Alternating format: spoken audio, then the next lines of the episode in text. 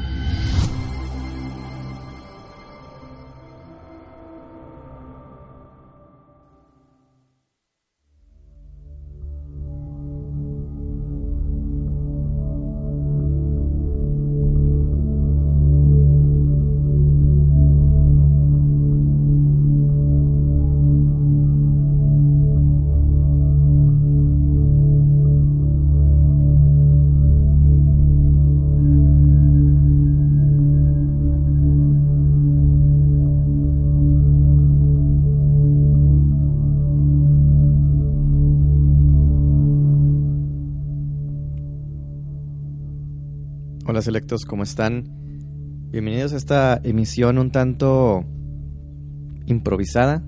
Es un piloto de una idea, un concepto que tengo en mente, como se pueden dar cuenta desde el nombre, el logo, la entrada.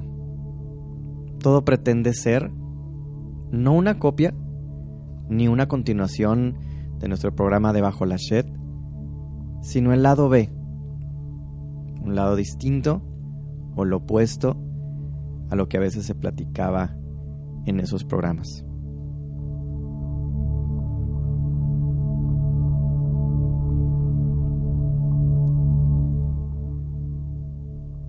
De entrada haciendo disclaimers, probablemente esta emisión no sea para todo mundo.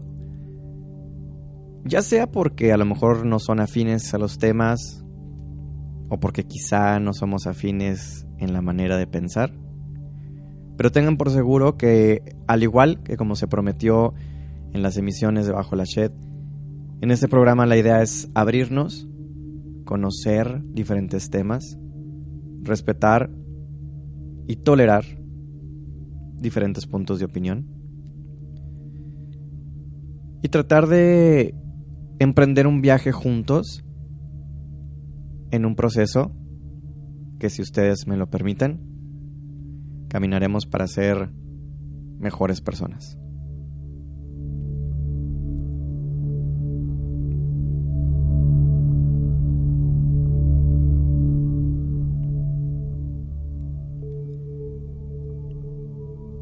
Todavía no está completamente definido el nombre del programa.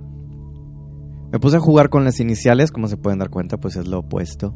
El, lado B que les digo yo de debajo la SHET. Y sus siglas se quedan como SLB. Siendo un tanto utópico en un principio, dije, bueno, va a ser sobre la bondad, va a ser sobre la benevolencia. Incluso un poco jugando con mi nombre, pudiera ser este programa al ser un spin-off del spin-off, pero proyecto personal pudiera ser denominado también este programa como sobre la benignidad, que aunque es una palabra que no usamos mucho, es el significado de mi nombre y muy probablemente el sello especial que tenga este programa.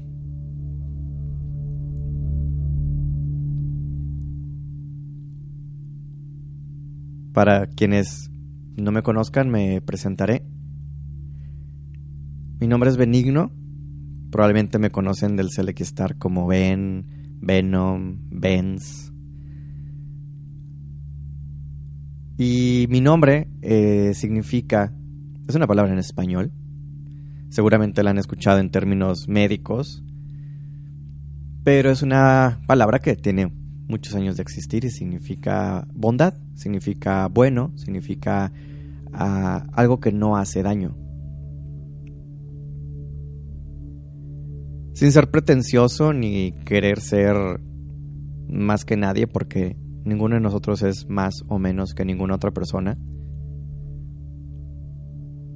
He intentado, en cierta manera, sin darme cuenta, hacerle honor a mi nombre. En alguna ocasión hace muchos años hubo una persona que probablemente aquí en Monterrey sea un tanto conocida.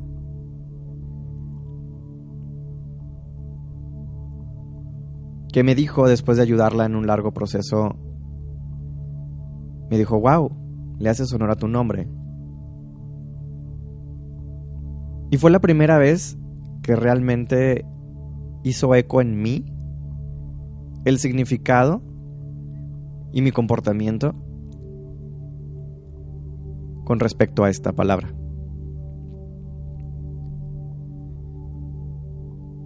De hecho se dice, y es una relativamente tradición de que uno siempre hace honor a su nombre y que por eso hay que tener cuidado de cómo, cómo le pones a tus hijos o cómo nombras las cosas.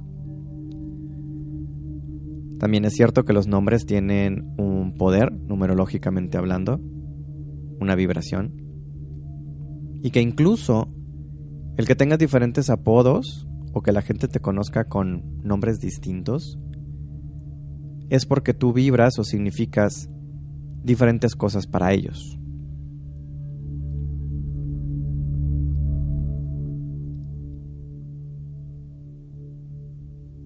Este programa va a ser intentado grabar con la más mínima edición, completamente en vivo. Y el propósito principal es funcionar por que a veces las ocasiones no nos han permitido grabar los programas que queremos.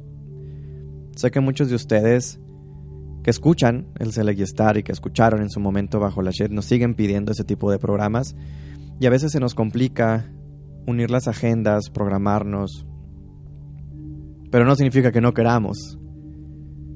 Por la ausencia de estos temas de enigmas, de misterios, de espirituales, esotéricos y demás, es por eso que me surge la idea de platicarlo de manera personal directamente con ustedes. De ninguna manera este programa va a suplir abajo la chat.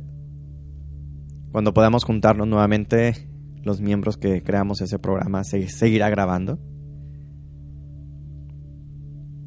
Pero en su ausencia, si ustedes me lo permiten y me dan la oportunidad, yo estaré compartiéndoles esos mismos temas, esas mismas inquietudes, pero vistos a través de mi experiencia personal y mis ojos.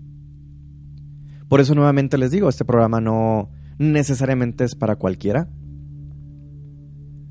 Va a tener una visión muy personal.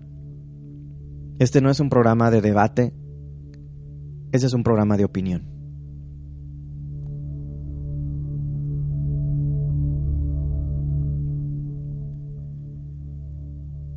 Si por alguna razón llegaste a este programa y no te suena la palabra select y start o selectos, porque por curiosidad lo encontraste perdido en la larga lista de podcasts que se pueden encontrar en tu reproductor favorito de programas radiales en Internet, te doy también la bienvenida. Y a todos también los que se queden, quienes se queden, será porque de alguna manera, en ese tiempo o en ese espacio, lo que se platicó aquí es algo que quizá tenías que escuchar. Y nuevamente no porque yo sea más o porque yo sea menos, sino porque es la manera en que yo creo que funciona el destino, o me ha probado a mí a lo largo de mis años, que es como funciona la vida.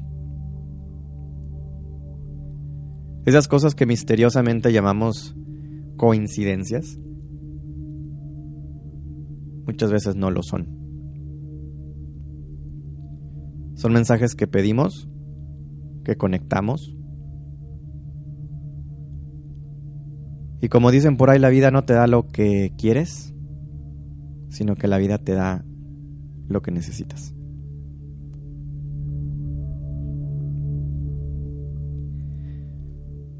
Los canales de comunicación para este programa siguen abiertos para todo mundo y pueden ser nuestras redes habituales de nuestro canal Select Start, que saben que nos encuentran en Facebook, en Twitter, como Select Start.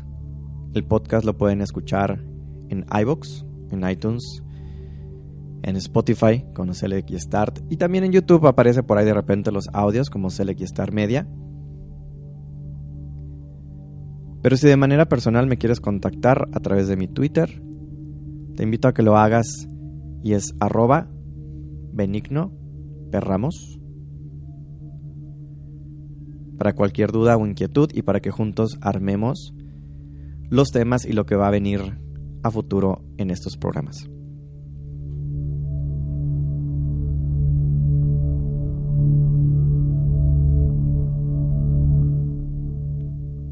Entonces imagínense que este programa es, es una columna eh, de opinión, es como cuando tú tomas el periódico, hay pues las noticias hechas por un reportero, planeadas, organizadas, editadas, supervisadas, impresas y distribuidas.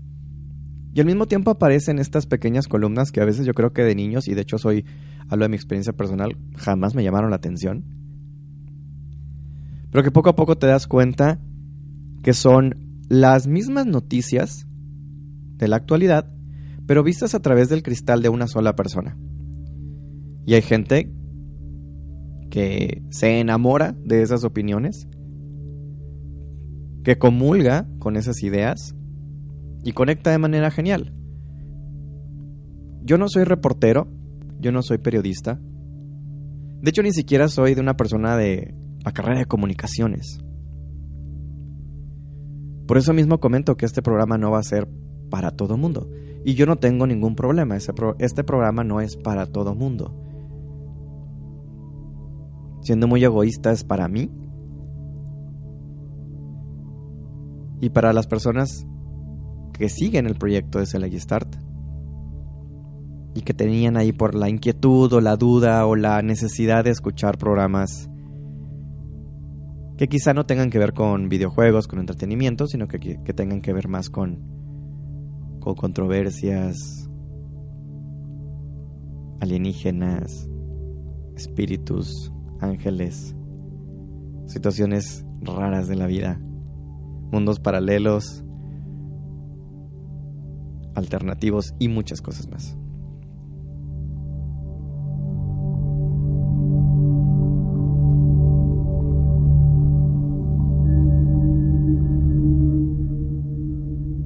Y en esta ocasión me voy a presentar yo. Va a ser un programa muy egoísta, ¿eh? Va a ser un programa de mucho ego. Y eso que me considero una persona que trata, que ha tratado a lo largo de los años de luchar contra el ego y no dejar que le gane. En esta ocasión voy a dejar que, que gane un poquito y voy a hablar nada más de mí, pero el motivo de hacerlo es para que conozcan, me conozcan y ya después de conocerme, pues ustedes decidan si quieren quedarse o no en las siguientes transmisiones de este programa. Nuevamente va a tener la más mínima edición, va a ser como nazcan, como surjan las ideas y los conceptos. Y si hay equivocaciones, pues también forman parte del camino, ¿no? El camino no es perfecto ni tampoco es la perfección y la luz y la iluminación, no. El mundo es una amalgama entre lo blanco, lo negro, arriba, abajo, izquierda, derecha. Y voy a intentar que a pesar de que haya mucho, de mi opinión personal. Para quienes han escuchado otros programas y otras emisiones donde participo, intento siempre ser o buscar un punto medio o una balanza o poder mostrar ambos lados y decir, bueno, al final tú tienes la decisión.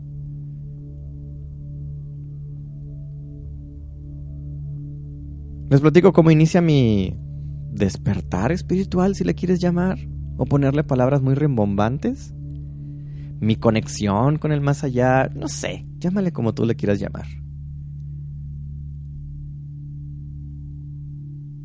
A los 15 años, yo me vi en los típicos problemas de adolescencia, en los cuales no sé ni qué quiero estudiar, no sé qué voy a hacer de mi vida, mis papás esperan mucho de mí, quizá yo no sea la persona adecuada para mostrar o darles algo de, de, honor y de respeto a mi familia, eh, quizá me estoy equivocando con todas mis decisiones, etcétera, etcétera. Pasé también un proceso típico de la rebeldía de adolescente, de la depresión de adolescente, de esos problemas que te hacían ser sumamente emotivos. De hecho, yo me considero emo en mi forma de ser, de pensar y de vestir muchísimo antes que existiera ese género y si se popularizara aquí en México. Pero algo curioso sucedió. La, casi la totalidad de mis amigos eran personas altamente religiosas. La mayoría cristianos, pero de diferentes sabores. Unos creían en ciertas cosas, otros no creían en la Virgen María, otros no creían en imágenes, otros no creían en esto y el otro. Y algo que siempre he sido, he sido muy nerd. He sido muy geek. He sido muy clavado. Gracias a Dios y a muchas cosas en la vida, creo que he buscado siempre encajar con mucho mundo y tratar de ser muy llevadero con la gente, lo cual me provocó que no, no viviera una vida con bullying, porque literal era un niño que era altamente bulleable si es que no hubiera sido sociable, ¿no?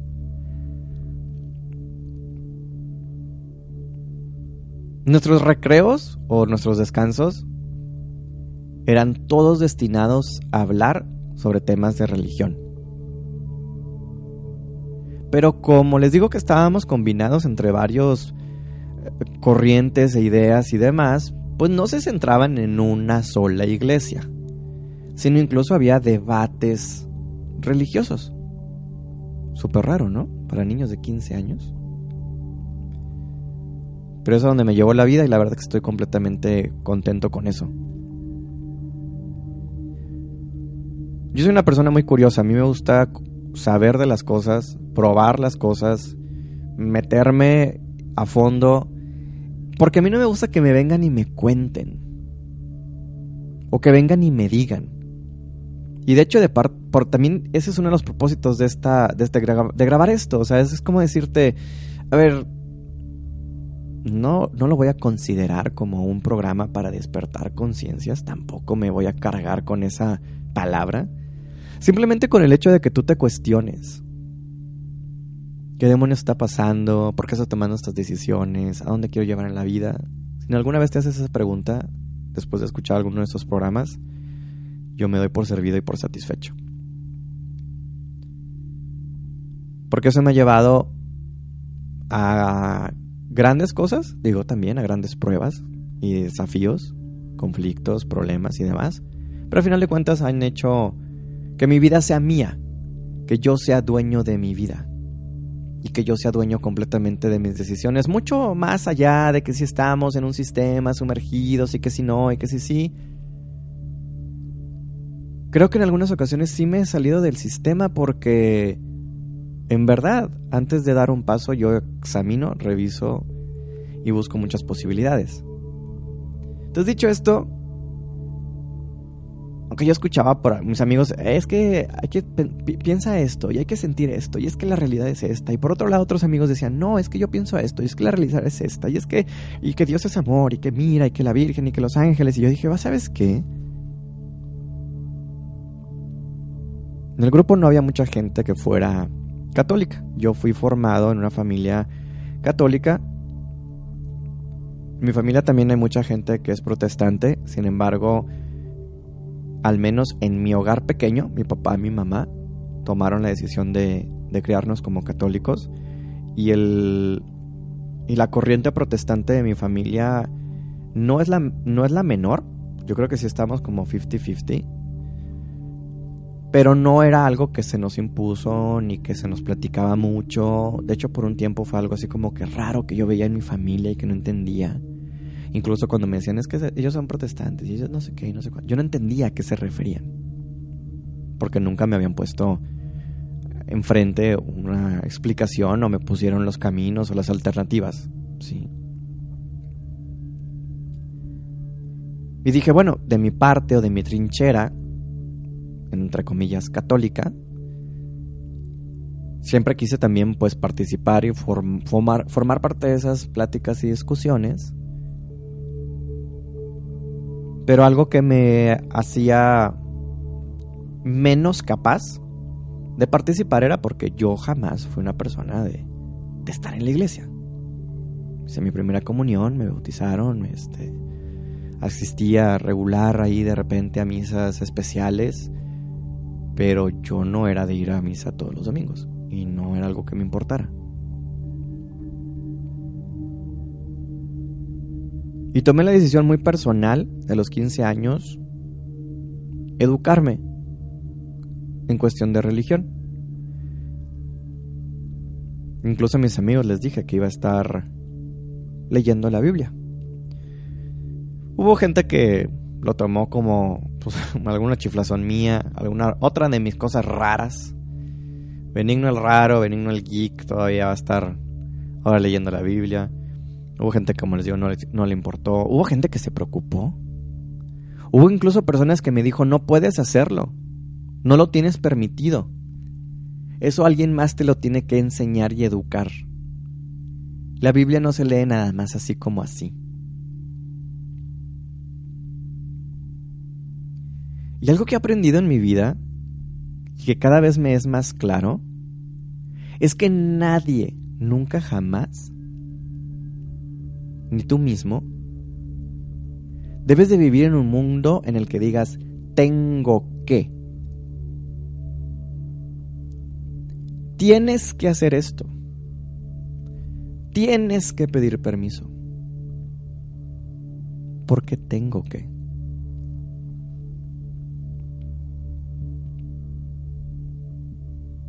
Yo mi vida desde hace muchos años la cambié y en lugar de que es que tengo que, la convierto en quiero o no quiero. Porque nadie va a venir a forzarme, ni nadie tiene que forzarte a ti tampoco. Y mucho de la gente que decía es que tienes que, era porque decía, no, es que alguien tiene que enseñarte, alguien tiene que decirte.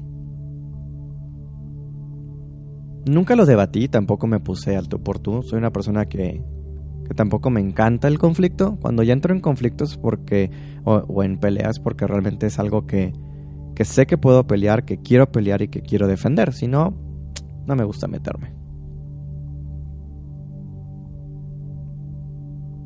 Y dije, perdón, en, mi cabeza dije, perdón, pero pues es un libro más. Yo he estudiado muchos libros en mi vida. Incluso he estudiado cosas que a lo, a, ver, a lo mejor los maestros no lo explican en clase y, perdón, pero siempre he sacado muy buenas calificaciones, he estado en el cuadro de honor. Yo no necesito más que mi inteligencia, mi conocimiento, mi curiosidad y mi habilidad de leer las cosas. ¿Por qué tenía que aprender a través de una interpretación cuando yo mismo puedo hacer la interpretación de las cosas? Obvio, mi interpretación no es la única verdad, pero al menos va a ser mi verdad.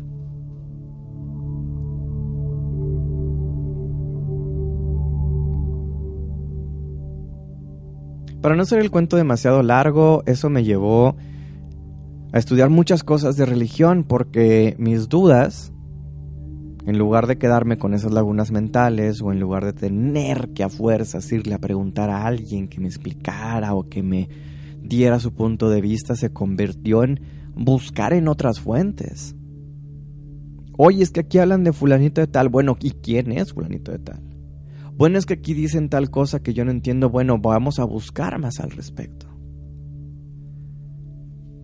Y un tema que me fascinó por años y todavía existe es el tema de los ángeles.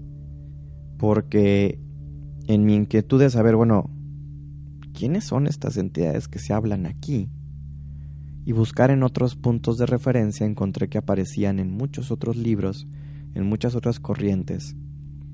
Y me llamó la atención porque yo veía que lo que mejor nos hacía llevarnos como compañeros en la prepa no eran nuestros pleitos ni nuestras diferencias, sino era cuando llegábamos a un punto en común y un punto en acuerdo.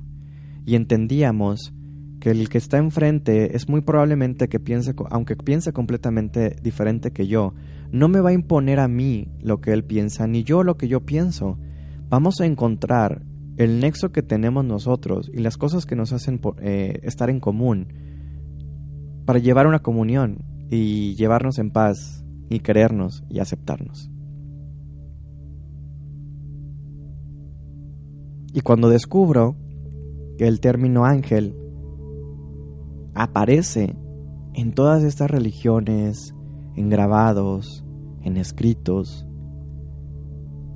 siento muy dentro de mí que ese es el punto de comunión. Y me di a la tarea de eso, de buscar esos puntos de comunión, esos puntos de convergencia de las diferentes corrientes religiosas que yo me iba topando en la vida y que en lugar de pelearme una con otras y decir, ah, no, es que el católico hace esto, es que el cristiano no sé qué, es que el protestante no sé qué, es que el ateo y es que... La... Espérate. ¿Por qué la guerra? Y me di la tarea, como les digo, de desde mis 15 años estudiar eh, al respecto de esto, al sentirme una persona jamás en la vida superior a nadie, pero sí en un camino de conexión espiritual. Hubo incluso una persona muy allegada, un muy buen amigo en ese entonces, que me dijo, ay, sí, sí, sí, está bueno, vas a sentir muy bonito, cómo no, y vas a sentir que, ay, sí, chalala, todos bonitos, pero se te va a pasar. Yo he estado en muchos veranos o en muchos fines de semana y este conferencias religiosas y haces ahí tu convivio, todos los abrazas, lloras, llegas a tu casa, amas a tu familia, pero la semana se te olvida.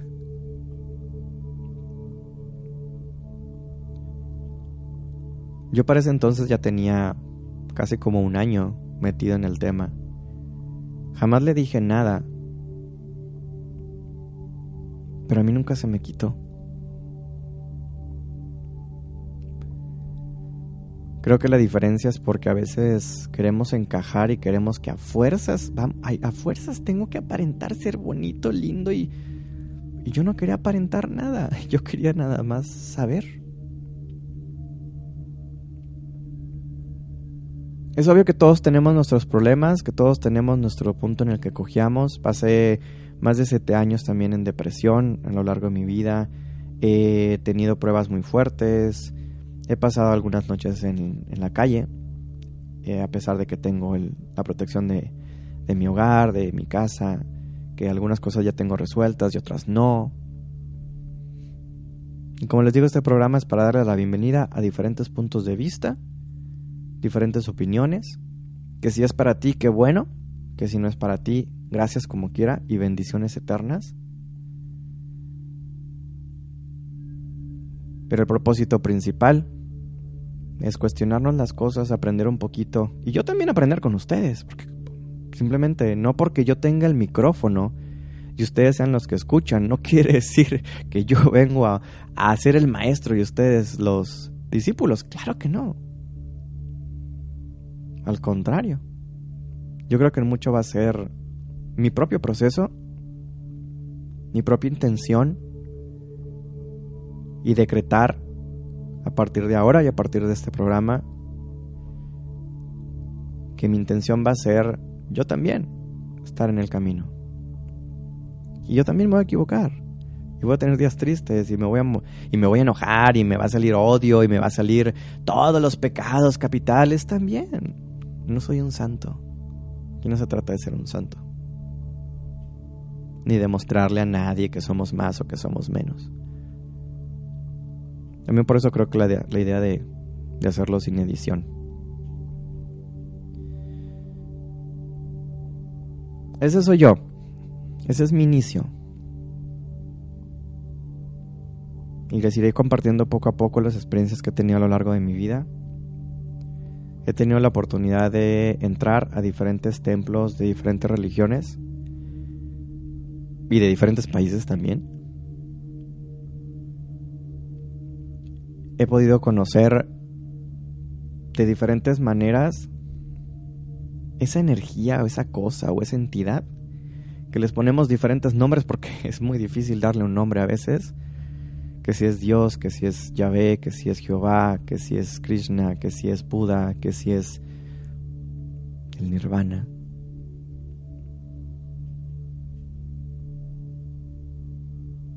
Y nuevamente, este no es un programa religioso. Para nada. Cuando mucho es un programa espiritual. Un programa para que juntos emprendamos el camino de tratar de trascender. Y hay muchos motivantes que también me hicieron grabar.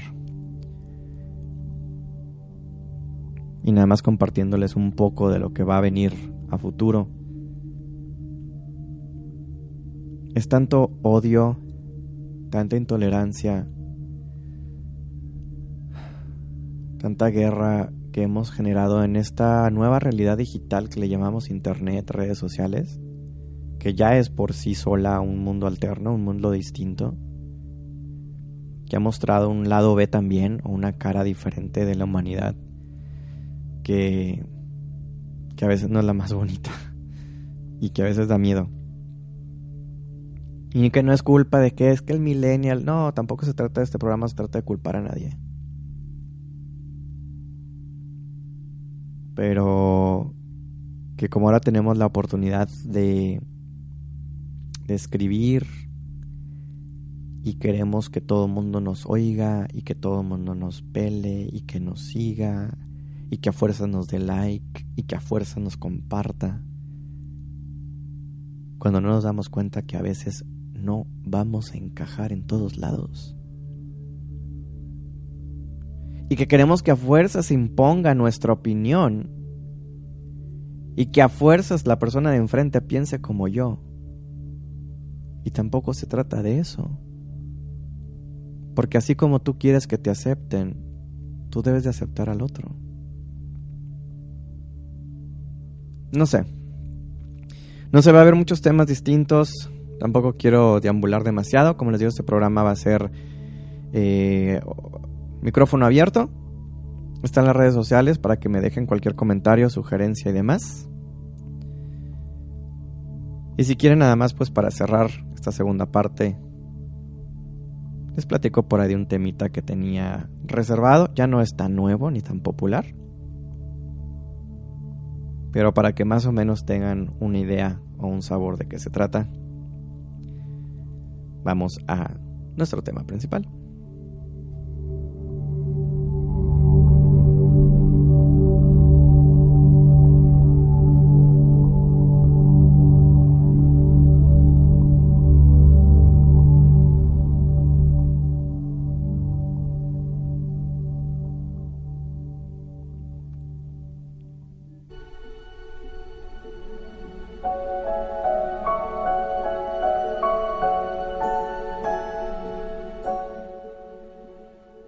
Algo que también me toma la decisión de grabar esta, esta emisión y, de, la idea y el concepto en general de este programa,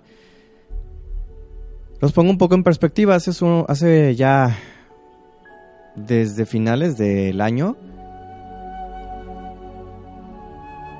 cuando toma protesta nuestro nuevo presidente de la República aquí en México, se empieza a ejecutar un proceso que se le denomina la cuarta transformación. Estamos todavía a la espera de qué en verdad significa esto, qué, nos, qué beneficios traerá, y todavía hay mucha incertidumbre con respecto a la decisión de las, de las tomas que haga este señor, de, de sus corrientes, de... Ha mostrado muchos lados distintos y a lo largo del programa pues estaremos discutiendo las noticias que se generan a través de sus decisiones. No me voy a clavar en eso. Pero debido a esto también, cuarta transformación, hubo un descubrimiento que tampoco era como que nada que no se supiera, en el cual eh, las empresas de distribución de gasolina estaban coludidas con el gobierno, ¿no? Y que incluso llegaba hasta altos rangos como los presidentes mismos, que sabían de la escasez, del robo, de la reventa y demás cosas que se ocasionaba en esta misma industria.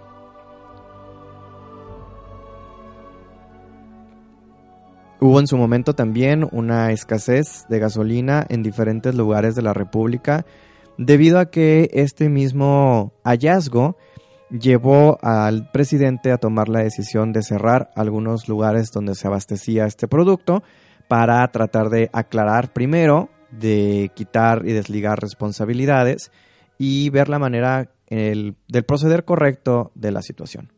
Incluso también se cerraron el acceso a diferentes ductos que proveían gasolina en diferentes regiones con el mismo propósito, el hecho de poder eh, reorganizarse, de cerrar un poco como que la idea general, así como que decir, bueno, ok, a ver, a ver, a ver, ¿qué está pasando? Este, vamos a reagruparnos, vamos a hacer limpieza aquí en la casa. Y es obvio que como en cualquier otro lugar, cuando empiezas a hacer limpieza y empiezas a mover muebles y quitar y subir y bajar, llega un punto en el cual pareciera que más mugrero que el que se originó al principio, pero que tenía que darse para que las cosas estuvieran en orden, ¿no?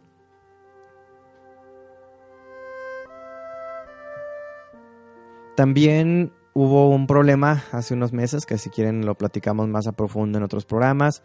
Hubo una enorme explosión en un ducto en el cual se estaba haciendo una toma clandestina, se estaba robando combustible, en el cual mueren más de un centenar de personas, creo que lleva el número a esas, a esas cifras, y muchos más heridos. Es incluso un tema bastante interesante de desarrollar porque ya hay incluso teorías que ponen como culpable o partícipe de esta explosión al propio gobierno de México.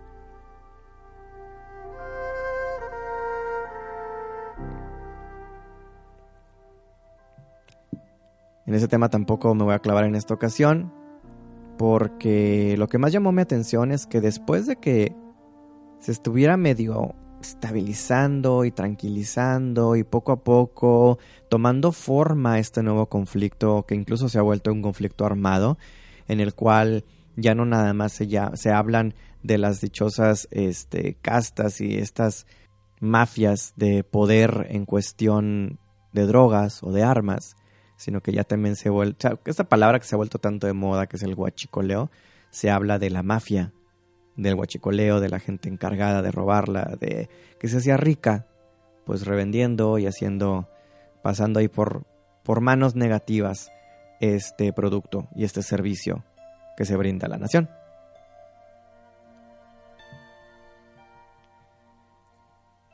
Y el famoso desabasto llegó a la ciudad de Monterrey. Y es ahí donde se volvió más personal y más una necesidad de mi parte de decir, algo tengo que decir al respecto y ya no me puedo quedar callado. Les pinto cómo apareció a, mi vida personal este desabasto. Yo estaba en el cine, incluso estaba viendo Spider-Man Into the Spider-Verse cuando de repente empezaron los mensajes a llegar a mi WhatsApp insistentes y demás, yo no los pelo cuando estoy en el cine. Pero saliendo del cine los empecé a leer y era mi mamá diciendo que cómo nos estaba yendo, que porque no había gasolina, que ya se sabía, que nadie, que no iba, no iba a haber, que había un enorme desabasto en la ciudad, que era imposible, que, que, mm, que iba a ser un caos y demás, ¿no? Yo acababa de cargar gasolina como dos días antes, no tenía el tanque lleno, pero tenía suficiente gasolina.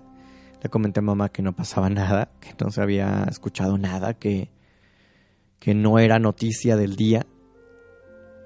Y ella comentaba que estaba de vacaciones mi mamá con mi papá y que con los compadres con los que estaba, que sus hijos, les, que estaban aquí en Monterrey, les estaban diciendo que es que habían ido a varias gasolineras y que no encontraban y que no había y que no sé qué. Se armó todo un despapalle porque incluso yo saliendo del cine y dirigiéndome hacia mi casa en una gasolinera chiquita que no tenía mucha relevancia porque no es de las más populares. Aquí en México y en especial este, pues si nos escuchan en otros lados, muchas de las gasolineras han hecho acuerdos con pequeñas tiendas de conveniencia y hay de diferentes marcas. Estaban haciendo una enorme fila. Prácticamente eran casi como dos o tres cuadras. Y era de noche. Y era un lugar, como les digo, pues no muy popular como para cargar gasolina o que estuviera muy lleno. Había policías, eh, patrullas. Y se me hizo extraño. A la mañana siguiente fue cuando fue la cabose total. Parecía que la ciudad de Monterrey se embargaba en un conflicto casi bélico, cuasi apocalíptico de fin del mundo, al desabasto de gasolina.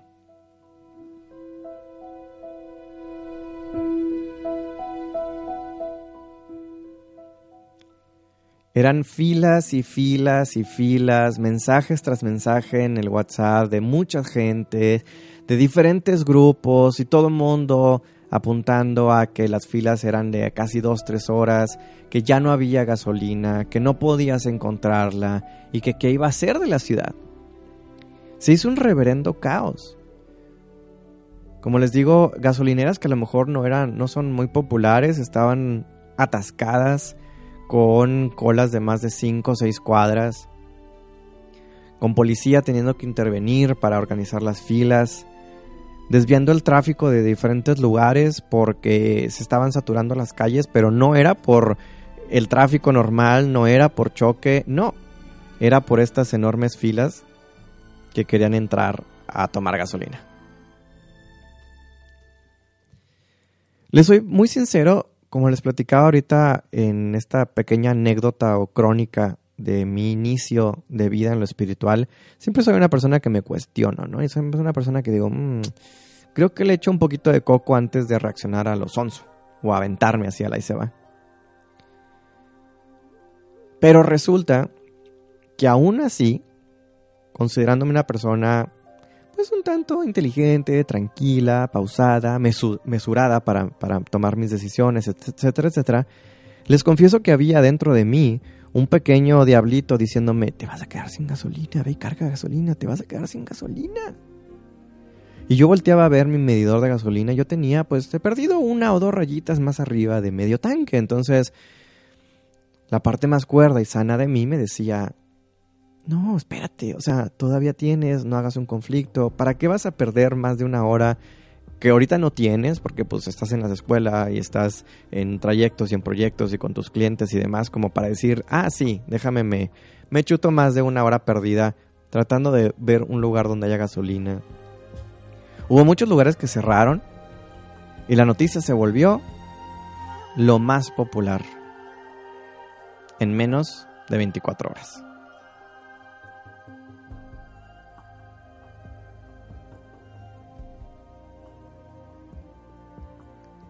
Pasado ya el susto y disgusto, a los tres días de toda esa conmoción, de todo ese caos, de todas las noticias diciendo que era casi creo que el Armagedón y, y realmente yo muy preocupado porque amo mucho mi ciudad, pero uno de los grandes, grandes, grandes puntos negativos que tiene es que es el peor transporte urbano que conozco.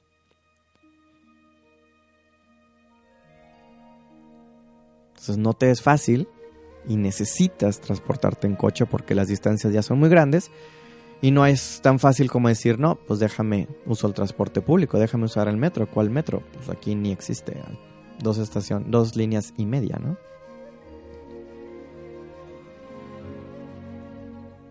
A los tres días yo puedo lograr cargar gasolina en un lugar muy cerca de casa de mis papás. No, no hice ni más de tres minutos de fila, porque no había fila, solamente había un carro enfrente de mí. Y el enorme desabasto y el enorme conflicto había sido mágicamente resuelto.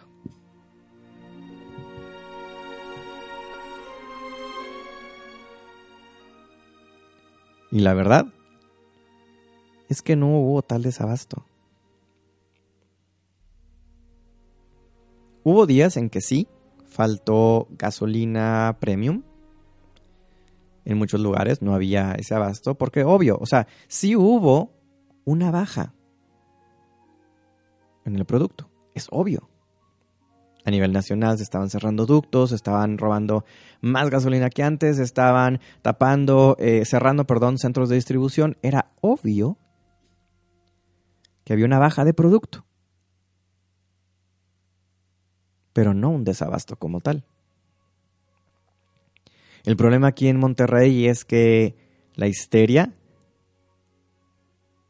la irracionalidad y la cólera llevó a que en dos horas se vendiera lo que se vende en dos semanas de gasolina.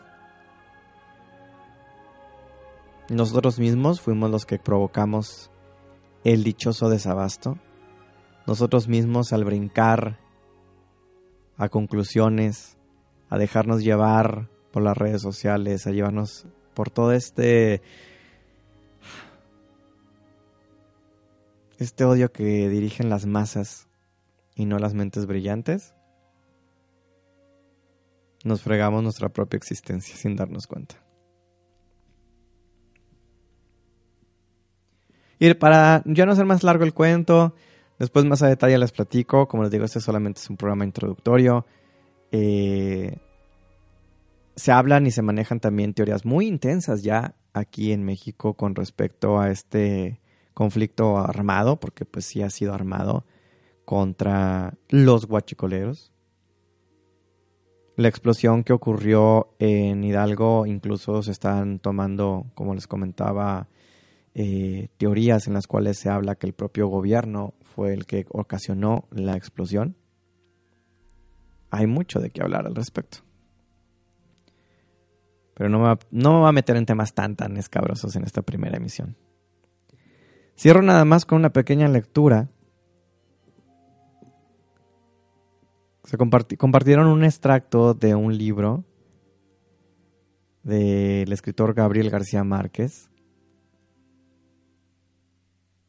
que habla precisamente de esta histeria colectiva y se me, hizo se me hizo genial y por eso se los quiero compartir a ustedes.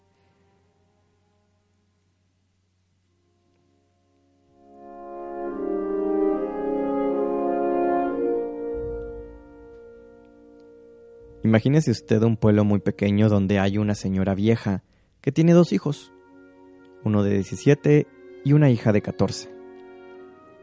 Está sirviéndoles el desayuno y tiene una expresión de preocupación. Los hijos le preguntan, ¿qué le pasa? Y ella le responde, no sé, pero ha amanecido con el presentimiento de que algo muy grave va a pasar en este pueblo. Ellos se ríen de la madre. Dice que esos son presentimientos de vieja, cosas que pasan. El hijo se va a jugar billar y en el momento en que va a tirar una carambola sencillísima, el otro jugador le dice, te apuesto un peso a que no la haces. Todos se ríen, él se ríe, tira la carambola y no la hace. Paga su peso y todos le preguntan qué pasó, si era una carambola sencilla. Contesta, es cierto, pero me ha quedado la preocupación de una cosa que me dijo mi madre esta mañana sobre algo grave que va a suceder en este pueblo. Todos se ríen de él y él, que se ha ganado su peso, regresa a su casa, donde está con su mamá, o una nieta, o en fin, cualquier pariente, feliz con su peso, y dice, le gané este pesto a Damaso, en la forma más sencilla porque es un tonto. ¿Y por qué es un tonto? Hombre, porque no pudo hacer una carambola sencillísima, estorbado con la idea de que su mamá amaneció hoy con la idea de que algo muy grave va a suceder en este pueblo. Entonces le dice su mamá, no te burles de los presentimientos de los viejos, porque a veces salen. La pariente lo oye y va a comprar carne. Ella le dice al carnicero, véndame una libra de carne. Y en el momento en que se lo está cortando, agrega, mm, mejor véndame dos, porque andan diciendo que algo grave va a pasar y lo mejor es estar preparado. El carnicero despacha su carne y cuando llega otra señora a comprar una libra de carne le dice, lleve dos, porque hasta aquí llega la gente diciendo que algo muy grave va a pasar y se están preparando y comprando cosas. Entonces la vieja responde, tengo varios hijos, mire, mejor deme cuatro libras.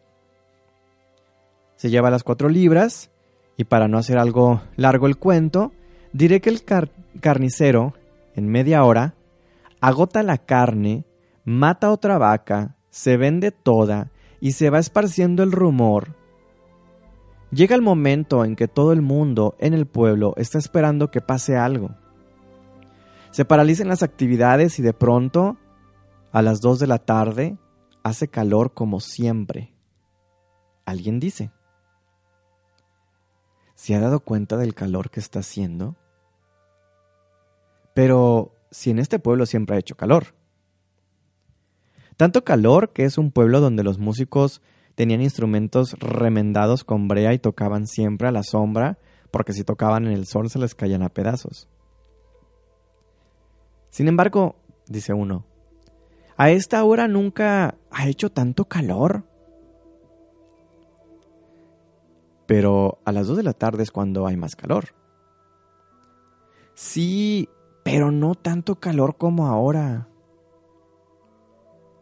Al pueblo desierto, a la plaza desierta, baja de pronto un pajarito y se corre la voz. Hay un pájaro en la plaza. Y viene todo el mundo, espantado, a ver al pajarito. Pero señores, siempre ha bajado pajaritos.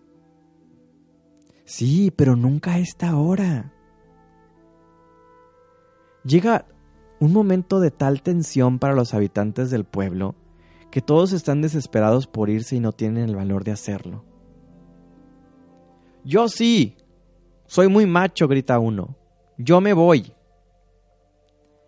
Agarra sus muebles, sus hijos, sus animales, los mete en una carreta y atraviesa la calle central donde está el pobre pueblo viéndolo, hasta el momento en que dicen, si éste se atreve, pues nosotros también nos vamos. Y empiezan a desmantelar literalmente el pueblo. Se llevan las cosas, los animales, todo. Y uno de los últimos que abandona el pueblo dice, que no venga la desgracia a caer sobre lo que queda de nuestra casa. Y entonces la incendia y otros incendian también sus casas. Huyen en un tremendo y verdadero pánico, como en un éxodo de guerra, y en medio de ellos va la señora que tuvo el presagio clamando. Yo dije que algo muy grave iba a pasar y me dijeron que estaba loca.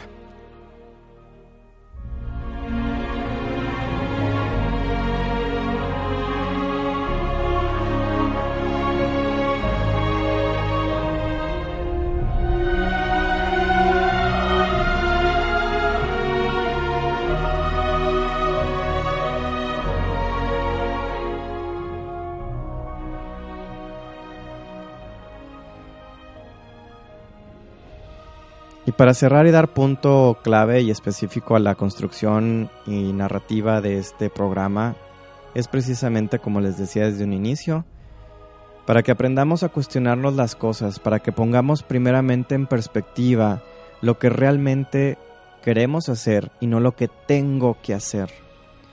No porque el de enfrente haga algo, no porque el de enfrente decida algo, yo tengo que seguirlo por aceptación. Que tenga que combatir, combinar y complacer a los comentarios de los demás, de buscar o perseguir los likes en una red social. Aquí no se trata de llegar a ser lo que los demás quieren que seamos, sino que aprendamos poco a poco a conocer todas esas cosas que suceden, algunas verdades, algunas mentiras, algunas muy creíbles, algunas fantasiosas, algunos cuentos, algunas realidades, pero que a final de cuentas la suma de todas estas cosas hacen nuestra propia vida. Y que la vida es las decisiones que vamos tomando con lo que nos pasa.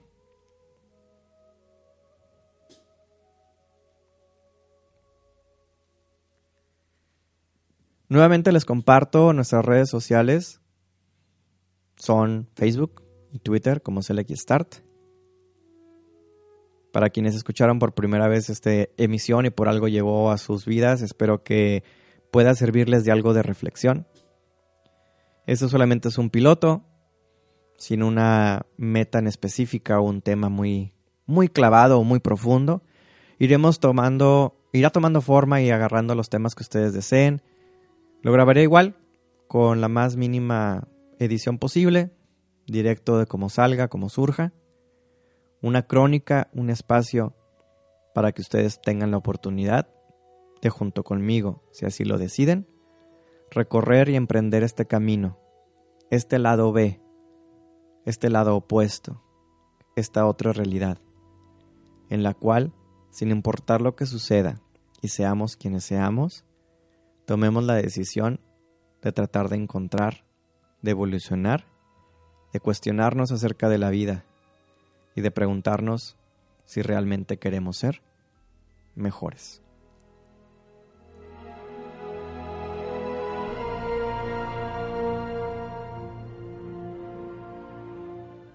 Me despido. Mi nombre es Benigno. Pueden encontrarme también en mis redes sociales como arroba Benigno P. Ramos para cualquier comentario o sugerencia. Y estaremos aquí juntos, si ustedes me lo permiten, sin una periodicidad, cuando el proyecto se vaya dando y se vaya armando, para platicar de todo aquello que sea sobre la bondad, sobre la benevolencia, sobre la benignidad sobre lo bueno. Gracias por escucharme y seguimos el pendiente.